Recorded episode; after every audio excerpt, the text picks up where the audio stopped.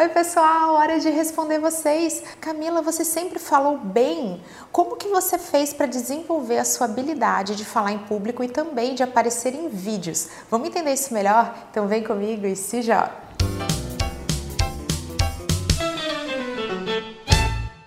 Para quem está achando que eu tenho o dom da oratória, já vou contar que eu era aquela criança bastante tímida, introvertida, que não tinha coragem de fazer uma pergunta para o professor ou de apresentar um trabalho na frente da sala toda. A verdade é que eu não era tímida, eu era insegura. E eu já compartilhei com vocês um pedacinho da minha jornada rumo à autoconfiança e como eu consegui superar essa insegurança que impedia que eu alcançasse o meu máximo máximo potencial. Mas para colocar essa história toda num contexto, eu já estava trabalhando, super afim, gostando, que legal, mega empolgada, mas eu não conseguia ainda ter aquela coisa de ir lá expor uma ideia. Só que aí, gente, meu pai, que é uma pessoa ultra despachada, se comunica bem, me deu de presente um curso de oratória. O nome desse curso é Mastermind e na época ele era composto por uma série de encontros, assim, toda quarta-feira à noite, e aí aconteciam dinâmicas para que você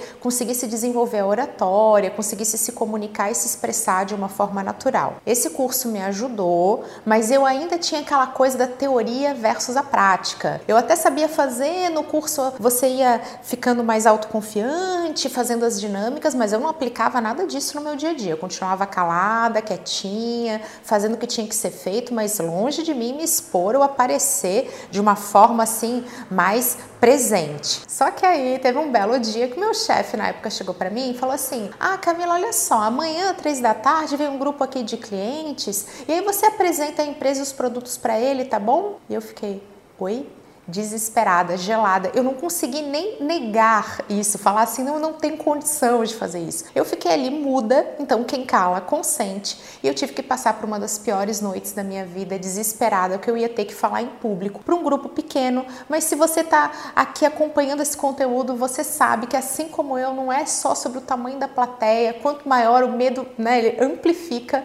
Mas para mim, naquele momento, falar para um grupo, sei lá, de 20 pessoas era um verdadeiro desespero. Só que aí aconteceu algo muito inusitado. Eu adorei apresentar a empresa e o produto para aqueles clientes. Sim, mas isso era contraditório, não foi assim uma mágica. Eu entrei lá e falei, nossa, como eu sou feliz, nasci para isso. Eu tava, por um lado, morrendo por dentro, né, fingindo costume, mas estava muito desesperada, muito presa no que, que as pessoas estavam achando. Será que eu estava me saindo bem? Será que aquela frase estava correta? Não, eu acho que eu, ai, eu não devia ter falado isso. Metade da minha mente ficava nesse dilema. A outra metade estava assim, cara, que demais, é muito legal você poder se comunicar expor ideias, que show. Então eu estava nesse conflito. E aí veio a leitura de um livro do Dale Carnegie que se chama Como Fazer Amigos e Influenciar Pessoas.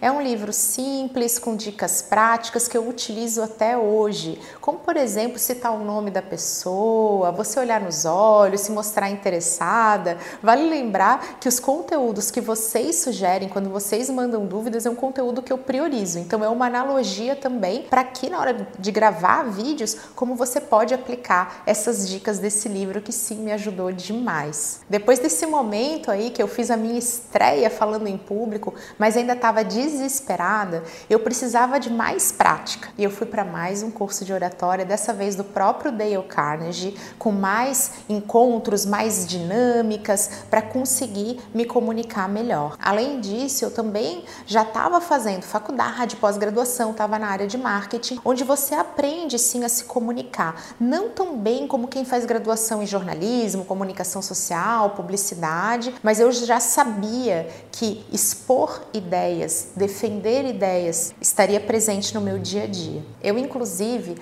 adoraria que oratória, que essa dinâmica, essa para você aprender a se comunicar, para falar em público, falar em vídeo, fosse algo que a gente aprendesse na escola, que é muito importante você saber se comunicar. A gente está vendendo as nossas ideias o tempo inteiro, nem que seja na nossa vida familiar. Quando a gente fala assim, ah, eu gostaria de fazer tal programa, eu gostaria de tomar tal decisão. Se você sabe se comunicar, sabe expor uma ideia, se você não fica ali preso nas suas emoções conflitantes, isso vai te ajudar demais. Então eu realmente defendo que isso deveria ser ensinado na escola e não somente em cursos especiais e que muitas vezes não são acessíveis para toda a população. Então, gente, colocando em perspectiva, vale lembrar que essa hora de falar em público e das palestras que foram acontecendo de forma bem natural, era um convite aqui, outro ali, isso tudo eu ia no seguinte momento, era assim, ó, eu vou com medo mesmo. Então eu estava desesperada, eu não dormia bem à noite, eu ficava super ansiosa. Os dias que antecediam o evento era um verdadeiro terror para mim, mas eu mesmo assim fazia, porque eu vivia esse conflito. Então eu estava lá estudando, fazendo a prática,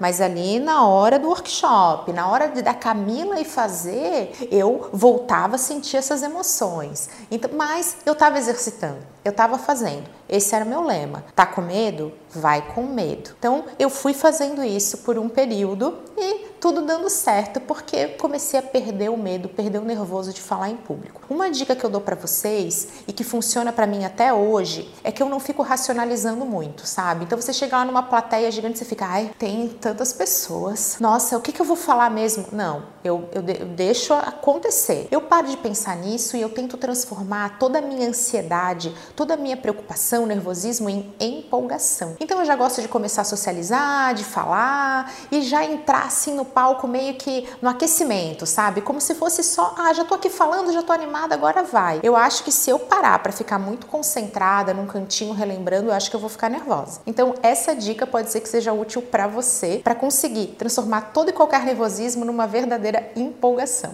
Mas na hora de falar de vídeo, a história é totalmente diferente, porque vídeo foi muito mais difícil para mim. Eu cheguei a investir no equipamento, comprei, meu marido me ajudou, tem um conteúdo onde ele conta sobre isso, ele todo empolgado. E eu pensava assim, gente, eu não gosto de vídeo, medo de vídeo, mas ai, na hora, na hora eu vou com medo mesmo. Foi isso que eu pensava. Vai, você já sabe que é só ir com medo. Não foi assim. Eu travava real e oficial.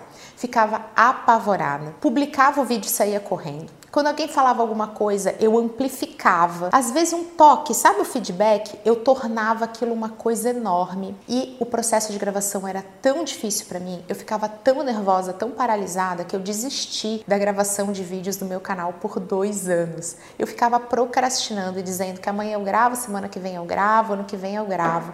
E assim o tempo foi passando. O que me pegava demais, gente, a questão é do vídeo ficar eternizado. Primeiro, eu não ia ter feedback das pessoas. Eu não ia estar tá olhando no olho das pessoas, sabendo que aquele comentário estava interessando ou não. Eu tinha toda uma questão envolvida com a minha aparência. Aí vocês vão dizer, ai, nada a ver. Bom, se você está consumindo esse conteúdo, você vai me entender. A gente se olha no vídeo e fala, meu Deus, que esquisita, que estranho, olha o meu cabelo. Eu tinha uma pira enorme com a minha voz, até hoje eu não gosto. Inclusive, se vocês chegarem assim com o celular, ah, olha aqui esse vídeo, eu fico um pouquinho sem graça, eu não gosto. Em eventos, às vezes eles colocam um pedacinho dos meus vídeos, eu fico, ai não, gente, deixa eu sair aqui, fico bem sem graça, você nota na minha cara que eu tô ali assim estranha, porque eu não gosto de me ouvir, eu não gosto de me ver. Mas hoje eu lido melhor. Mas isso estava pegando demais no ponto de vista dos vídeos e realmente fez com que eu desistisse pelo estresse, pelo desprazer que gravar os vídeos e publicar os vídeos causava em mim. Eu já contei para vocês num conteúdo especial como eu superei a vergonha dos vídeos.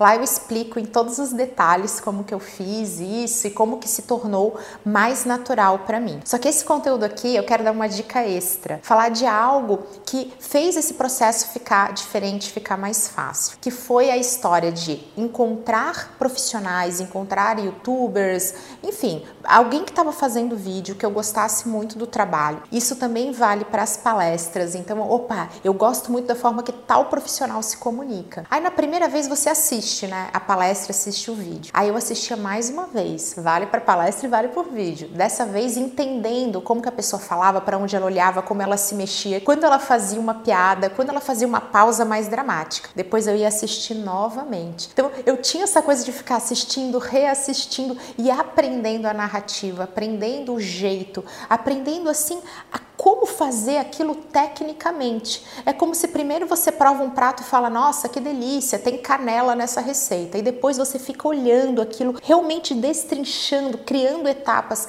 tendo uma metodologia. E isso me ajudou demais, me inspirou e tornou esse processo menos com aquela ideia que a gente tem que é chegar, abrir a câmera e falar. Tem sim pessoas que têm essa facilidade, que poxa, são super desinibidas e fazem acontecer. Mas eu sei que você que está consumindo esse conteúdo está fazendo porque não tem isso natural. E na verdade, o que torna isso natural é justamente a prática e encontrar esse método. No meu curso online Instagram para marcas, eu fiz questão de entregar um módulo onde eu explico como fazer essa narrativa, como construir. Porque quando eu ficava achando que era uma coisa, uma iluminação, ah, aquilo vai acontecer, ou que vai ser como no curso, né? O curso de oratória é muito isso, ele te entrega um passo a passo, ele te entrega um método, e aí aquilo deixa de ser um mistério para ser uma coisa um pouquinho mais técnica, um pouquinho mais um passo a passo a seguir, e aí você vai normalizando essa situação, vai internalizando e vai ficando mais natural. Por falar em natural, é assim que eu quero me despedir de vocês. Assim como o meu lema, se tiver com medo, vai com medo